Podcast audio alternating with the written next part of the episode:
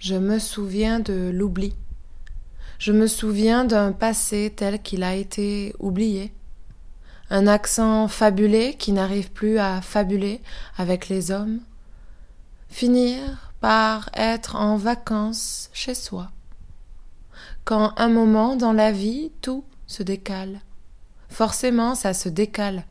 Ce refus intérieur poussé dans ses retranchements, davantage qu'un rejet extérieur imposé, sa vie. Et alors, tout est à refaire. Couper l'épine. Couper le il y a longtemps de tout ça. Mais que faire de la brume? Des débris sonores du lointain bétail De ce qui inspire chaque parcelle de ma poésie De ce qu'on arrache à l'existence Ça existera plus, qu'il dit.